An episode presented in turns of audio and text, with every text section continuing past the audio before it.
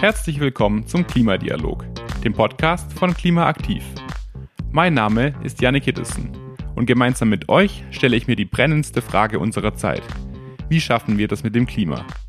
Dazu spreche ich mit Österreichs Klimaidolen, also den Menschen, die uns Mut machen, die anpacken und vorangehen. Zusammen finden wir heraus, was wir von ihren Erfolgsrezepten lernen können. Herzlich willkommen zur ersten Klimadialog-Folge im neuen Jahr. Ich hoffe, du hattest einen guten Start. Der Jahreswechsel ist ja auch immer eine Zeit der guten Vorsätze. Und vielleicht hast du dir ja auch ein paar Dinge vorgenommen. Zum Beispiel dieses Jahr mehr fürs Klima zu tun. Das wäre zumindest mein Vorschlag. In der heutigen Folge gibt es auf jeden Fall eine Menge Ideen, wo du ansetzen könntest, um etwas zum Klimaschutz beizutragen. Und dabei geht es nicht um kleine Lifehacks, die im Alltag hier und da ein paar Gramm CO2 einsparen. Wir fragen uns vielmehr, wo die wirklich großen Hebel liegen, mit denen wir klimafreundliche Strukturen schaffen können. Vom CO2-Fußabdruck hin zum Klimahandabdruck. Was das genau bedeutet, erklärt Gabriel Baunach in seinem Buch Hoch die Hände Klimawende. Wer er ist und was er macht, wenn er gerade keine Bücher schreibt, das erzählt er euch am besten selbst. Ja, ich nenne mich professioneller Klimakommunikator, sowohl in Schrift, neuerdings durch das Buch, als auch in Ton und Sprechen sozusagen. Also halte Vorträge über das Thema und Workshops, unter anderem bei Unternehmen, aber auch anderen Organisationen ähm, und bin auch Klimapodcaster. Also habe zwei Klimapodcasts bisher veröffentlicht und ähm, habe natürlich jetzt durch das Buch Hoch die Hände Klimawende äh, auch noch mit dem Buch zu tun. Also bin auf Lesereisen und stelle das Buch vor und spreche darüber. Wie hat es bei dir angefangen? Gab es da irgendeine Art Schlussmoment, die dich oder ein Schlussmoment, der dich überzeugt hat, dich fürs Klima einzusetzen? Ja, das sind mehrere. Äh, ich glaube, es gibt nicht so den einen Aufwachmoment, sondern eher äh, mehrere Aufwachphasen, die Menschen durchmachen, die aktiv sind. Vielleicht hast du es auch so erlebt. Und ein, eine Schlüsselphase war zumindest äh, die allererste, wo ich mit 14 Jahren in der Schule die Dokumentation des ehemaligen US-Vizepräsidenten Al Gore, eine unbequeme Wahrheit, gezeigt bekommen habe.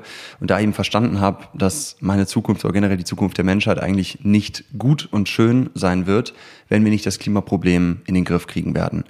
Und dann war noch ein zweiter entscheidender Punkt äh, meine, mein Praktikum im UN-Klimasekretariat und dann auch meine Teilnahme bei der COP25. Mittlerweile haben wir ja schon COP28, also die UN-Klimakonferenz, die 25. in Madrid 2019, ähm, wo ich auch nochmal verstanden habe, wie dringend das Thema eigentlich ist. Da, das Jahr zuvor ist ja der IPCC-Sonderbericht über 1,5 Grad rausgekommen. Fridays for Future war parallel sehr, sehr groß. Also das war auch auf jeden Fall nochmal eine zweite sehr wichtige Aufwachphase für mich. Du hast gerade schon dein Buch angesprochen, Hoch die Hände Klimawende. Darin schlägst du den Klimahandabdruck als bessere Alternative zum CO2-Fußabdruck vor. Ähm, bevor wir auf den Handabdruck zu sprechen kommen, was ist denn am Fußabdruck so falsch eigentlich? Ich würde nicht sagen, dass der CO2-Fußabdruck nur falsch ist, sondern ich möchte dem CO2-Fußabdruck so ein bisschen den Wind aus den Segeln nehmen mit dem Buch, weil ich die These habe, dass wir noch viel zu viel das Klimathema individualisieren. Also, dass das zu viel darum geht, wenn die Frage gestellt wird, was kann man als Einzelperson tun, wie kann ich ökologischer konsumieren, wie kann ich zu Hause den Müll trennen, öfter das Licht ausschalten. Wir kennen diese ganzen Ökotipps mittlerweile seit Jahrzehnten und es zeigt sich ja immer deutlicher, dass wir nur mit diesen Ökokonsumtipps nicht zum Ziel kommen. Wir kommen nicht auf nahe Null Emissionen persönlich, nur mit unseren individuellen Konsumentscheidungen im Alltag. Das heißt, der CO2-Fußabdruck reicht nicht aus. Es reicht nicht aus, nur auf sich allein zu schauen, sondern wir müssen uns, glaube ich, auch die Frage stellen und noch viel mehr vor allem die Frage stellen, wie kann ich zum Multiplikator oder zur Multiplikatorin für klimafreundliches Verhalten werden? Das heißt, wie kann ich es auch meinen Mitmenschen vereinfachen und ermöglichen überhaupt erst ähm, und vielleicht auch sozial attraktiver machen, dass sie sich auch klimafreundlich verhalten können. Und dann nimmt man eben sehr schnell eine kollektive Perspektive ein und auch eine positivere, weil die Frage eben ist, was kannst du tun und positiv beitragen, statt nur eben in der Negativspirale zu sein, wie kannst du reduzieren? Und dann geht es eben darum, sich zu fragen, wo kann ich in meinem Wirkeinfluss im Alltag Strukturen so verändern, dass eben immer mehr Menschen und noch viel mehr Menschen sich einfacher klimafreundlich verhalten können. Und dann, wenn man dazu beiträgt, zu, zu solchen Strukturveränderungen, also beispielsweise mehr vegetarische Gerichte in einer Firmenkantine anzubieten oder sich zusammen mit der Nachbarschaft dafür einzusetzen, dass ein Radweg gebaut wird in der eigenen Straße, dann trägt man erstens viel mehr zur Lösung des Klimaproblems bei. Man reduziert viel mehr Treibhausgasemissionen, wenn man seinen Handabdruck vergrößert. Und zweitens fühlt sich das natürlich besser an, weil wir eben diese Schuld- und Schamgefühle umgehen, die natürlich automatisch aufkommen, wenn man dann doch mal Auto fährt oder doch mal ein Stück Fleisch isst. Und dieses schlechte Gewissen, was, glaube ich, bei vielen Menschen aufkommt, wenn das Thema Klima angesprochen wird, das ist, glaube ich, eine der größten Handlungsbarrieren, damit Menschen überhaupt ins Handeln kommen. Und damit einhergehend auch diese Heuchelei-Vorwürfe. Also du willst mir was vom Klima erzählen, dann sei doch erstmal selber perfekt und du darfst nicht mehr in den Urlaub fliegen und so weiter. Das sind, glaube ich, große Hindernisse, warum viele Menschen das Thema verdrängen, sich schlecht fühlen, lieber ausweichen auf ein anderes Thema und deswegen dann letztendlich nicht ins Handeln kommen. Also, long story short, der CO2-Fußabdruck, die Überbetonung von dem CO2-Fußabdruck schadet mehr, als dass es nutzt. Und wir müssen dem CO2-Fußabdruck unbedingt eine zweite Handlungsperspektive beistellen und das ist eben der Handabdruck und die Handabdruckvergrößerung.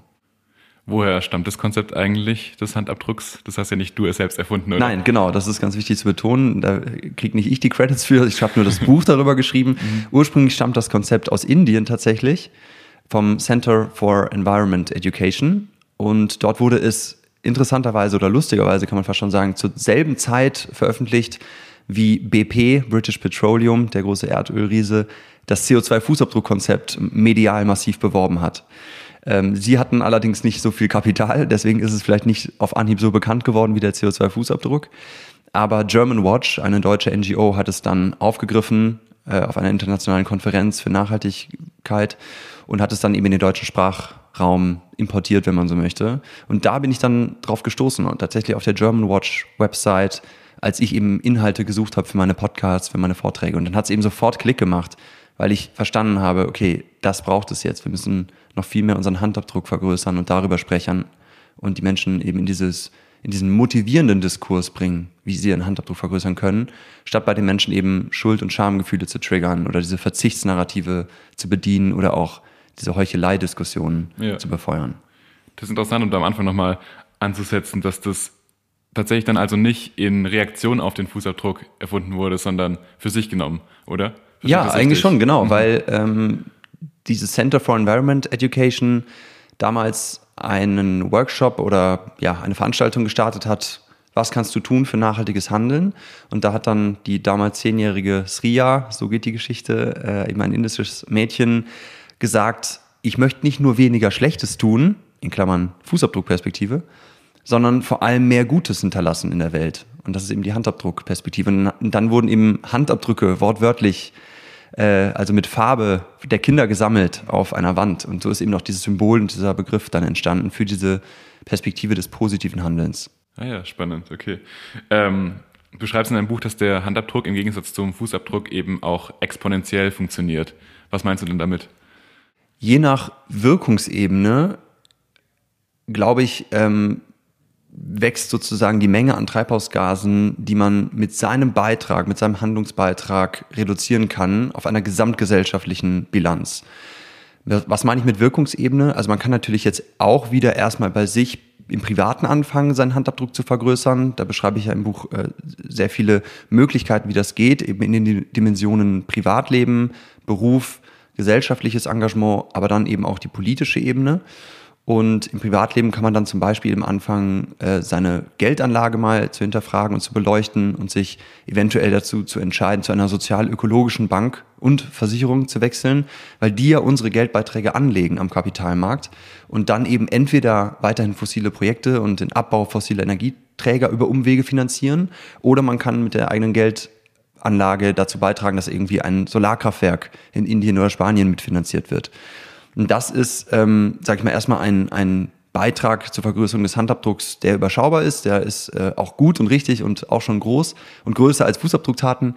Aber wenn man sich zusammenschließt, kollektiv, ähm, zum Beispiel mit seinen KollegInnen im Job oder mit der Nachbarschaft, ich habe den Radweg angesprochen, den man, den man erwirken kann, oder auf noch größerer Ebene ähm, durch die For Future Gruppen, die es mittlerweile gibt, zum Beispiel, um wirklich politische Änderungen zu fordern und auch zu, mit zu ein, einzuwirken, dass sie geschehen, dann steigt eben diese Wirkungsebene, weil die Maßnahmen, die zum Beispiel im Politischen beschlossen werden, wie jetzt in Österreich zum Beispiel das Wärmepaket, haben natürlich für Tausende und Millionen von Menschen dann Auswirkungen. Und letztendlich reduziert sich dann ja der Fußabdruck all dieser Tausenden und Millionen Menschen.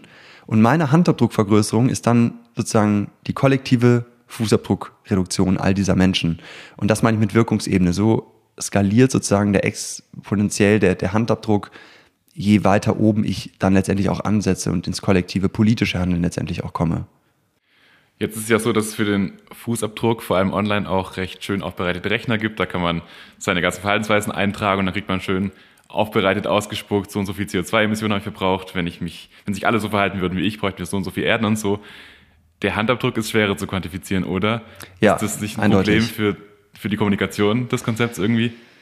Ja und nein, würde ich sagen. Also es ist tatsächlich schwieriger und in vielen Fällen sogar unmöglich, würde ich sagen, einen Handabdruck quantitativ anzugeben.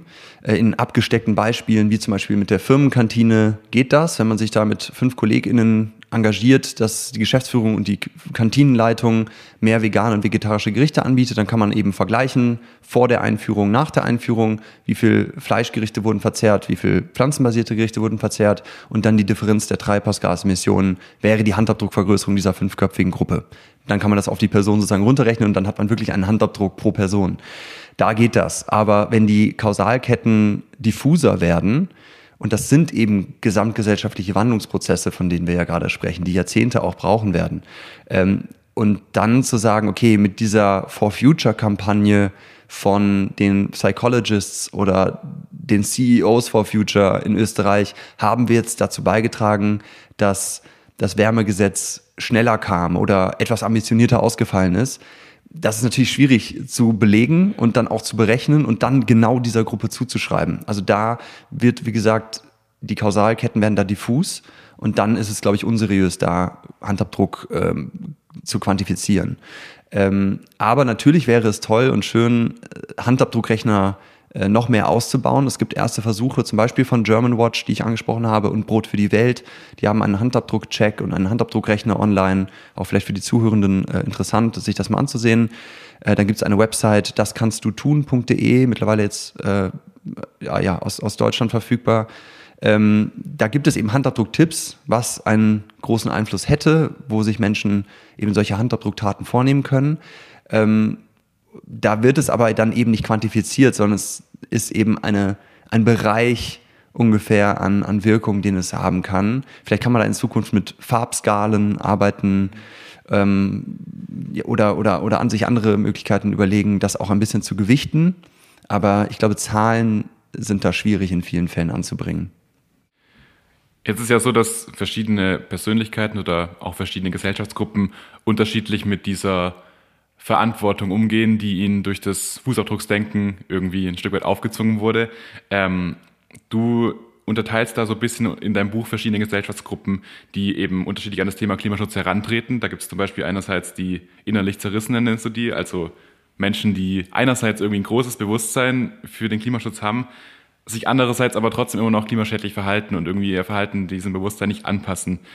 Warum ist es denn so? Warum reicht ähm, das Wissen über diese drohende Katastrophe nicht aus, um ins Handeln zu kommen? Ja, das ist die ganz große Frage, die sich natürlich viele Menschen stellen, wo auch die Psychologists for Future viel zu schreiben und veröffentlichen. Das kann ich auf jeden Fall allen empfehlen, die sich da tiefer in diese Frage mal einarbeiten möchten. Aber um es hier kurz zu beantworten, ein ganz großer Punkt sind natürlich einfach die Strukturen und auch die Standardoptionen in unserem Alltag.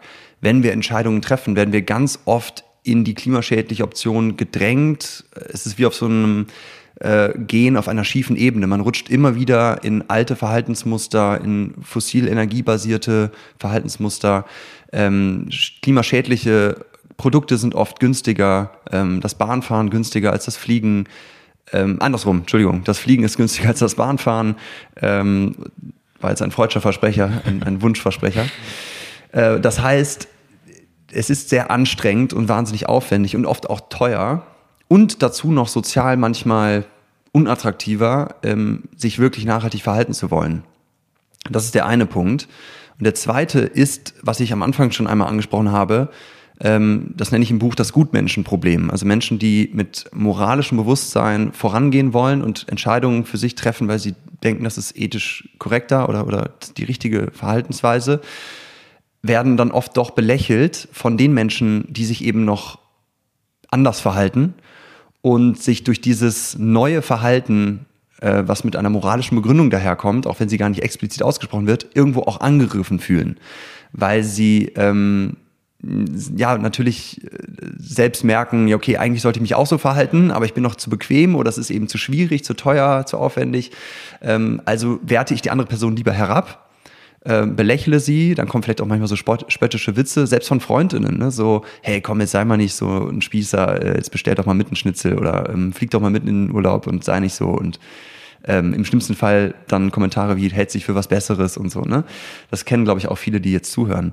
Ähm, und diese zwei Punkte sind, glaube ich, schon mal massive ähm, Widerstände auf dem Weg zum klimafreundlichen Verhalten. Also diese Heuchelei-Vorwürfe auch, ähm, sich für Klimaschutz einzusetzen, öffentlich das auch zu signalisieren und dann selbst noch nicht perfekt zu sein, äh, ist, glaube ich, auch ein großer, großer Widerstand. Also ja, das beschreibe ich auch in dem Kapitel mit den innerlich Zerrissenen, äh, dass es eben diese äußeren Widerstände gibt, ähm, Strukturen, aber auch eben innere psychische Widerstände, soziale Widerstände sozusagen.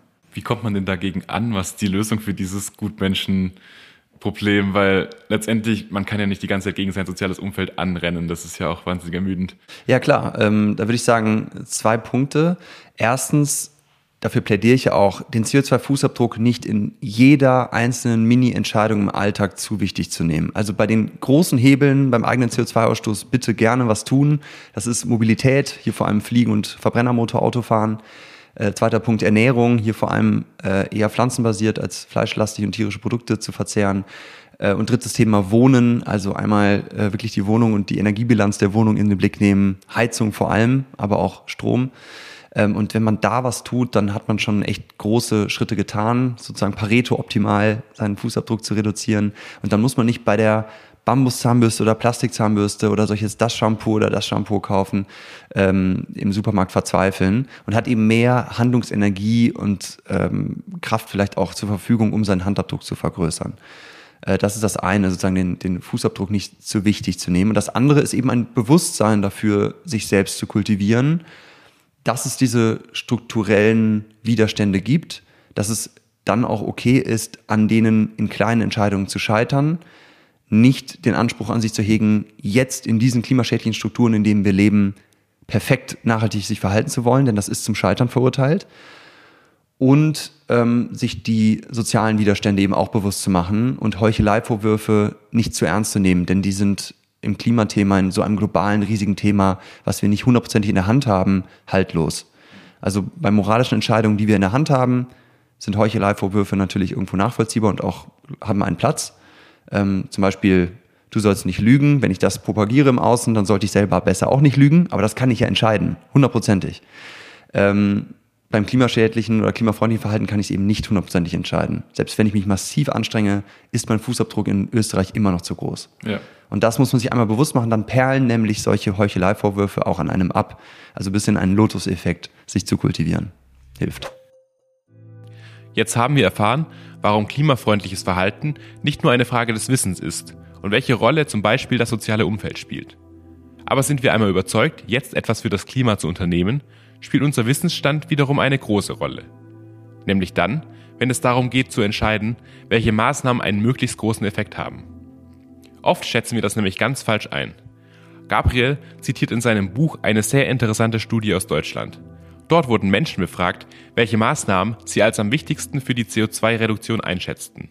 22 Prozent der Befragten meinten, das Einsparen von Plastiksackerln wäre besonders wichtig, obwohl man damit in einem Jahr nur ungefähr 30 Kilogramm CO2 einsparen kann. Eine vegetarische Ernährung hielten dagegen nur 10 Prozent der Befragten für besonders wichtig. Dabei ließe sich dadurch 150 mal mehr CO2 einsparen. Auch das Fliegen und Heizen wurde stark unterschätzt. Viele Menschen haben also ein sehr verzerrtes Bild davon, wie effektiv verschiedene Klimaschutzmaßnahmen sind. Woran liegt das?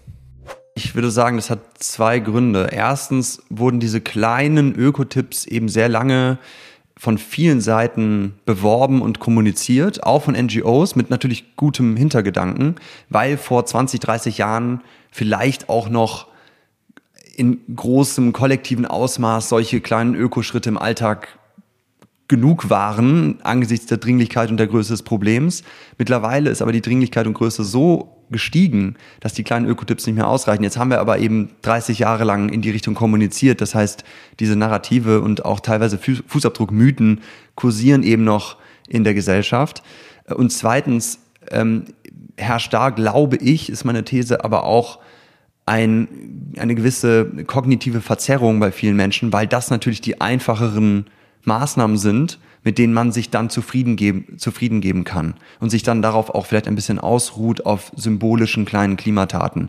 Also den Jutebeutel mitzunehmen und das Plastiksackerl nicht zu nehmen im Supermarkt geht ganz einfach und das fühlt sich gut an, ja auch zu Recht. Kleine Taten sind ja auch gut und richtig, aber dann bleiben die Leute da eben stehen und sagen, jetzt habe ich genug getan und äh, die großen Sachen muss ich dann nicht äh, anpacken. Also das machen sie ja meistens gar nicht bewusst, das passiert unterbewusst in der Psyche ähm, da gibt es ja verschiedene Biases auf Englisch sogenannte und die beschreibe ich ja auch im Buch, diesen Single Action Bias. Ne? Also eine kleine Klimatat symbolischer Natur reicht aus, dass ich mich gut fühle, das Gefühl habe, ich habe genug getan ähm, und dann kann ich mit gutem Gewissen weiterleben. Um dann vielleicht, wenn wir vom Fußabdruck wegzukommen, ähm, auf, die, auf die Praxis des Handabdrucks zu sprechen zu kommen, ähm, wo können wir denn unseren Handabdruck am effektivsten vergrößern? Was sind da die größten Punkte, die man als erstes angehen könnte, vielleicht, um den maximalen Effekt zu haben? Mhm. Ähm, ich würde sagen, allgemein ist es äh, eher ein, ein Buffet, ein, eine, eine Ausbreitung an Möglichkeiten, wo jeder Mensch individuell schauen muss oder sollte, ähm, was spricht mich am meisten an. Ähm, weil beim Handabdruck ist es, glaube ich, ganz wichtig, äh, zu sagen, okay, es gibt nicht den einen großen Tipp, den jetzt alle tun müssen, sondern jede und jeder kann erstmal schauen, was sind überhaupt meine Möglichkeiten, meine Ressourcen, wie viel Zeit habe ich für das Thema äh, und was ist mein Naturell? Bin ich eher jemand, der wirklich äh, in Gruppen vielleicht sogar aktivistisch äh, veranlagt ist? Oder bin ich eher jemand, der ähm, nicht so extrovertiert ist und eher was für mich tun möchte. Ähm, also so ein bisschen so eine Schau, eine Innenschau zu machen, okay, was spricht mich an, äh, welche Ressourcen habe ich, wo sind meine Hebel, meine Einflussmöglichkeiten? Und ähm, ja, wie sehr möchte ich nach außen gehen oder eher mich zurückhalten. Und dann gibt es verschiedene Möglichkeiten in vier Dimensionen, die habe ich ja schon angesprochen, also das Privatleben, den Beruf, gesellschaftliches Engagement und der, die vierte Dimension ist das politische. Und um es ganz kurz zu machen, im Privatleben können wir uns, wie gesagt, mit der Geldanlage beschäftigen. Wir können häufiger uns trauen, das Thema Klima anzusprechen, aber nicht über die Verzichts- und Schuld- und Schamdebatten, die wir so oft führen, sondern eben vielleicht mal anders. Also mehr Fragen stellen, die andere Person, was sie beschäftigt, wie sie sich fühlt, wo sie ihre Handabdruckmöglichkeiten sieht, um da auch wieder ins Positive zu kommen. Ähm, Im Beruf können wir uns natürlich erstmal fragen, was bewirkt mein Beruf tatsächlich in der Welt? Also wozu trage ich mit meinen im Schnitt 80.000 Stunden Arbeitszeit im Leben bei? Äh, ist das wirklich Teil der Lösung oder vielleicht sogar eher Teil des Problems? Ähm, nun kann natürlich nicht jeder seinen Job direkt wechseln, äh, das ist mir völlig klar. Deswegen kann man natürlich auch im bestehenden Job was tun. Auch da wieder sich mit KollegInnen austauschen, mal fragen, hey, wie denkt ihr über das Thema? Können wir nicht hier im Unternehmen auch was bewegen? Eine kleine Klimagruppe gründen zum Beispiel oder auf die Gewerkschaft und den Betriebsrat zugehen und da Allianzen schmieden und dann eben auf die Geschäftsführung zugehen mit Vorschlägen. Vielleicht auch, wenn da noch nicht so viel Bewusstsein ist, mit ein bisschen Druck und äh, etwas fordern. Ähm, zum Beispiel nachhaltigeres Pendeln, die Firmenkantine Kantine haben wir angesprochen, PV-Anlagen auf die Hallendächer der Firma, solche Ideen. Ähm, dann können wir im gesellschaftlichen Engagement schauen, von welchen Netzwerken und Vereinen bin ich denn schon Mitglied oder Teil. Das sind vielleicht Buchclubs, das sind Freizeitsportclubs, Fußballvereine, Kirchengemeinde, ähm, Initiativen und so weiter, Nachbarschaft und sich zu überlegen, wie kann ich mit diesen Menschen auch wieder ins kollektive Handeln kommen? Wie kann ich mit Vorschlägen ähm, Gleichgesinnte finden in diesen Gruppen und dann diese Plattform nutzen, auch wieder einen größeren Beitrag zu leisten als nur allein zu Hause. Ähm, dann das Thema Spenden gehört für mich auch zum gesellschaftlichen Engagement. Da können wir natürlich mit wenigen Klicks, alle, die sich das leisten können, eine monatliche Spendenmitgliedschaft einrichten. Das bei gewissen Beträgen merkt man das teilweise gar nicht, dass dann irgendwie 10, 15 Euro am Monatsende für einen guten Zweck äh, weggegangen sind, die man dann weniger ausgibt für irgendetwas.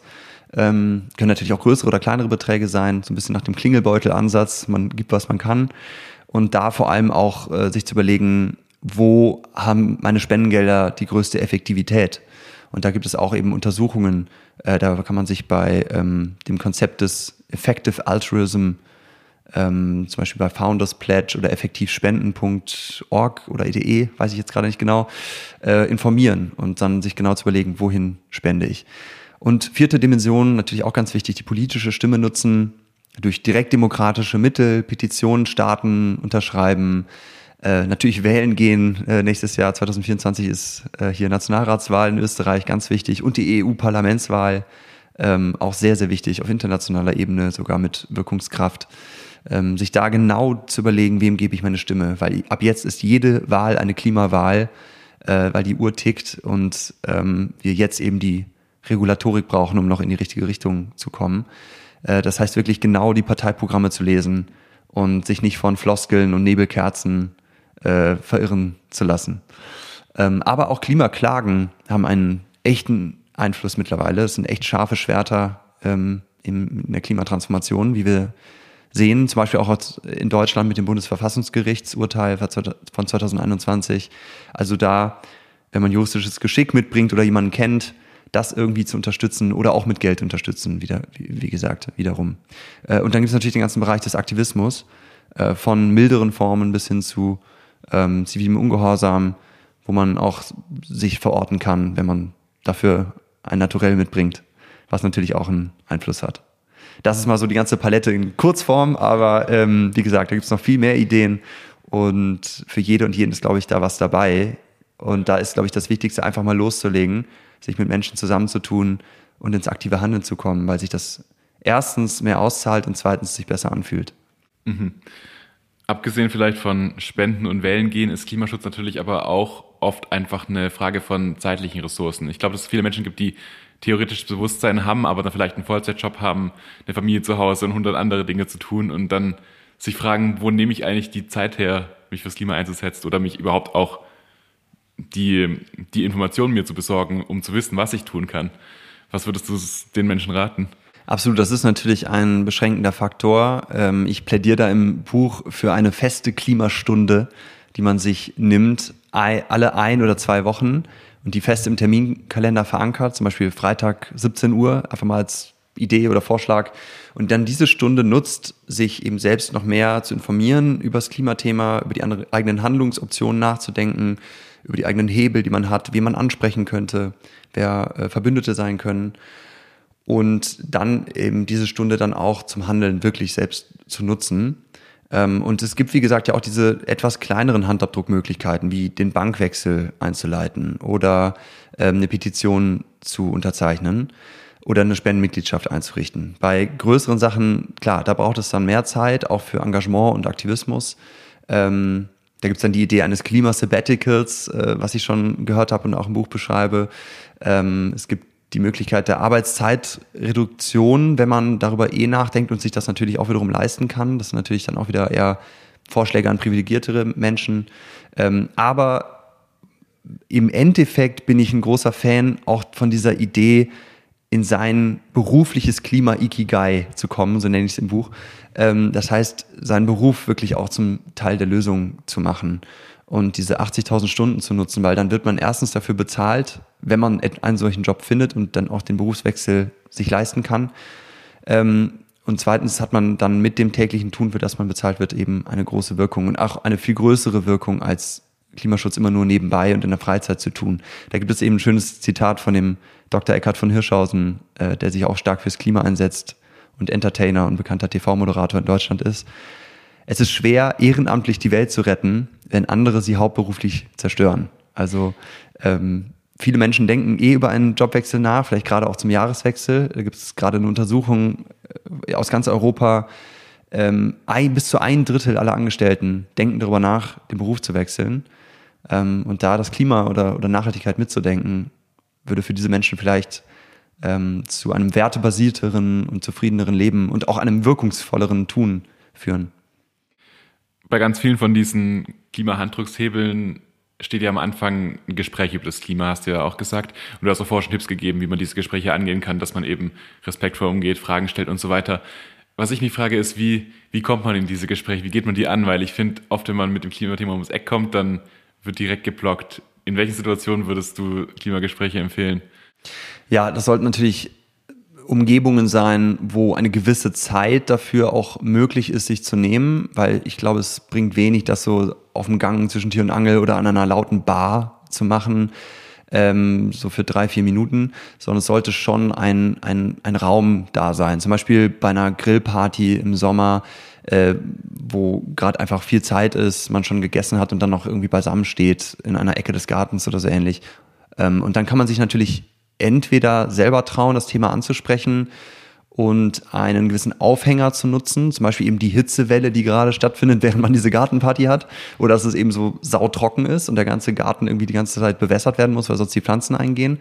Und darüber vorsichtig mit natürlich auch Empathie zu versuchen, eben dann diese Fragen zu stellen, um die es ja im Klimagespräch am Anfang insbesondere geht, dass man eben nicht direkt einen Monolog hält und Fakten äh, dem anderen um die Ohren haut und überzeugen möchte, sondern einfach erstmal wirkliches genuines Interesse zeigt und Fragen stellt und erst zum Schluss des Gesprächs vielleicht dann sich selbst öffnet, seine eigene Geschichte erzählt, wo hat man selber Schwierigkeiten gehabt, wie hat man diese Schwierigkeiten überwunden, äh, wie geht es einem jetzt besser damit, dass man jetzt zum Beispiel eben Handabdruck handelt ähm, und erst ganz zum Schluss vielleicht Tipps zu geben, also wirklich im, im, Abschluss des Gesprächs. Also das ist wirklich der Endpunkt und man sollte nicht damit anfangen, äh, Tipps zu geben. Ähm, und der zweite Punkt ist natürlich, dass man sich darauf ansprechen lassen kann, ähm, indem man auch klimafreundliches Verhalten einfach vorlebt. Und da kriegt dann der CO2-Fußabdruck eine positive Bedeutung, dass man eben natürlich auch etwas selber tut im eigenen Verbrauch und Konsum. Und zum Beispiel dann sich häufiger vegetarisch ernährt. Und früher oder später wird man sowieso darauf angesprochen. Das haben vielleicht auch viele schon selbst erlebt. Wenn man dann äh, vegan oder vegetarisch sich ernährt, dann kriegt man irgendwann mal die Frage, hey, warum machst du das eigentlich? Oder ähm, was war da dein Grund? Und das ist tatsächlich auch mit Untersuchungen von Climate Outreach aus Großbritannien der Hauptpunkt, warum Klimagespräche beginnen, ist das eigene Handeln. Weil man wird eigentlich viel häufiger darauf angesprochen, als dass man es selber ansprechen muss. Ja, und ähm, wenn man sich dann noch überlegen, das ist der dritte Punkt, äh, wen kenne ich, die oder der kann vielleicht etwas mehr bewirken als nur ich. Also wer hat ein wenig mehr Einfluss oder Macht, kann man sagen. Vielleicht eine Geschäftsführerin, die man kennt oder vielleicht hat man Kontakt zu einem Vereinsvorsitzenden oder sogar dem Bürgermeister oder der Bürgermeisterin. Und dann Klimagespräche gezielt und geplant zu führen mit diesen Personen, das hat natürlich dann auch nochmal einen größeren Hebel und Einfluss, weil man sich dann eben auch gezielt darauf vorbereiten kann. Man kann Argumente antizipieren, sich wirklich vorbereiten, seine Sachen zurechtlegen. Und ähm, diese drei Punkte helfen, glaube ich. Ich finde, du hast jetzt sehr gut klar gemacht, warum der Handabdruck oder welche Vorteile das Handabdrucksdenken hat und wie das einen zum Handeln bringen kann. Deswegen zum Abschluss die Frage, wie schaffen wir es denn jetzt, das Konzept Handabdruck irgendwie in die breite Masse zu bringen? Hast du da einen Tipp auch für MultiplikatorInnen, wie du meinst, wie man das in die Kommunikation mit einbauen kann am besten? Ja, ähm, über Podcasts wie diesen, also danke für die Einladung, ähm, über andere mediale Formate. Ähm, ich wäre großer Fan davon, wenn auch wirklich der öffentlich-rechtliche äh, Mediensektor bei vor allem alarmierenden Klimaberichten oder Berichterstattung über Extremwetterereignisse, die Angstgefühle hervorrufen, direkt den Menschen vielleicht im letzten Satz oder in den letzten zwei Sätzen Handlungsoptionen im Sinne des Handabdrucks auch mit an die Hand geben. Dann natürlich auch im ganzen NGO- und Klimainitiativenbereich, wobei das, wobei das da auch schon mittlerweile passiert. Äh, die haben ja auch verstanden, dass CO2-Fußabdruck nicht mehr ausreicht und nur diese kleinen Ökotipps lange nicht mehr genug sind, sondern die kommunizieren eigentlich auch schon äh, zum Großteil über den Handabdruck, auch wenn es noch nicht alle so nennen. Da wird dann auch von systemischem oder politischem Handeln gesprochen oder so ähnlich. Ähm, und was es, glaube ich, auch noch bräuchte, vielmehr sind Vorbilder, bekannte Personen des öffentlichen Lebens, Stars und Sternchen, InfluencerInnen äh, und so weiter. Also wenn irgendwie Taylor Swift oder Billie Eilish sich hinstellen würden und sagen würden, hey, wir sind, weiß Gott nicht, klimaperfekt, äh, wir müssen zu unseren Konzerten immer noch auch teilweise fliegen. Ähm, vielleicht nicht mehr mit dem Privatjet in Zukunft, aber äh, natürlich haben wir einen großen CO2-Fußabdruck. Aber das Thema ist wichtig und es ist unmöglich, in diesen Strukturen klimaperfekt zu sein. Ähm, und trotzdem kann man was tun und zwar hier eins, zwei, drei und das sind Handabdruckmöglichkeiten. Und das hätte, glaube ich, einen Riesenhebel, wenn noch mehr gesellschaftliche Vorbilder über den Handabdruck sprechen würden und auch über ihr eigenes unperfektes Klimahandeln. Da gibt es aber auch schon Beispiele, zum Beispiel Leonardo DiCaprio oder Al Gore, den wir schon angesprochen haben. In Deutschland Sebastian Vettel, der viermaliger Formel-1-Weltmeister ist und sich zum Schluss seiner Karriere auch massiv für Nachhaltigkeit und Klimaschutz eingesetzt hat. Ähm, und das sind, glaube ich, ähm, sehr, sehr wirkmächtige ähm, Vorbilder für, für neue Narrative, von denen es noch viel mehr bräuchte. Herbert Grönemeyer ist auch ein Beispiel. Ja.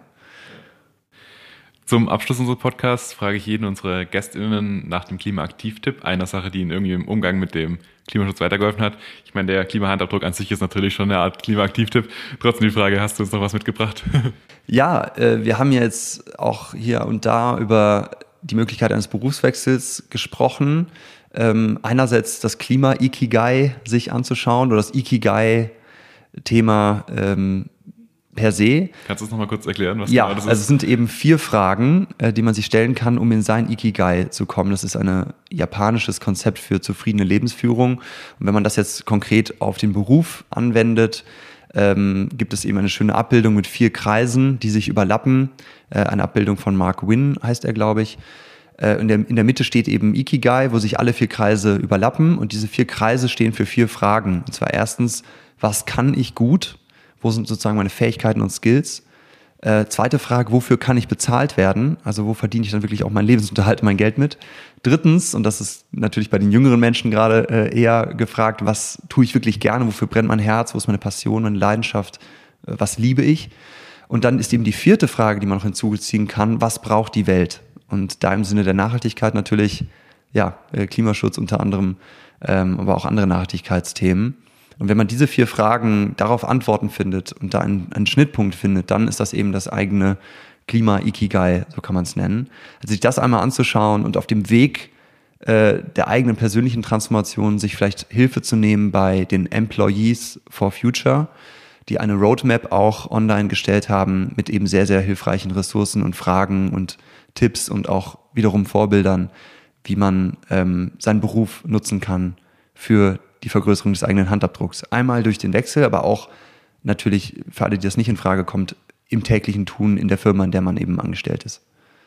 Sehr spannend. Dankeschön und danke für deine Zeit und die spannenden Einblicke. Ja, danke ebenfalls für die Zeit und die Einladung. Ja, und damit wären wir am Ende dieser Folge angekommen. Ich hoffe, du konntest ein paar Dinge mitnehmen und hast jetzt selbst viele Ideen, wo du dich in deinem Umfeld für den Klimaschutz einsetzen kannst. Und wenn du selbst eh schon voll aktiv bist und dich an Klimaschutzprojekten beteiligst, dann habe ich noch einen Tipp für dich. Also zumindest, wenn du unter 30 bist. Noch bis zum 31. Jänner 2024 können nämlich Klimaprojekte für den Climate Action Award der Bundesjugendvertretung eingereicht werden. Verliehen wird der Preis in den drei Kategorien Klimadialog, Klimahandeln und Klimakunst und Kultur. Zu gewinnen gibt es verschiedene klimafreundliche Sachpreise, wie zum Beispiel ÖBB-Gutscheine im Wert von 500 Euro. Alle Infos zur Einreichung findest du in den Show Notes. Ich hoffe, die Folge hat dir gefallen. Bis zum nächsten Mal. Das war der Klimadialog, der Podcast von Klimaaktiv, der Initiative des Ministeriums für Klimaschutz, Umwelt, Energie, Mobilität, Innovation und Technologie. Klimaaktiv fördert den Dialog Österreichs am Weg zur Klimaneutralität 2040. Wir zeigen, welche Maßnahmen sinnvoll sind und mit hoher Qualität umgesetzt werden können. Ob beim Bauen und Sanieren, Energiesparen, dem Einsatz erneuerbarer Energien oder in der Mobilität. Auf www.klimaaktiv.at findest du eine Übersicht über alle Angebote von Klimaaktiv. Bis zum nächsten Mal.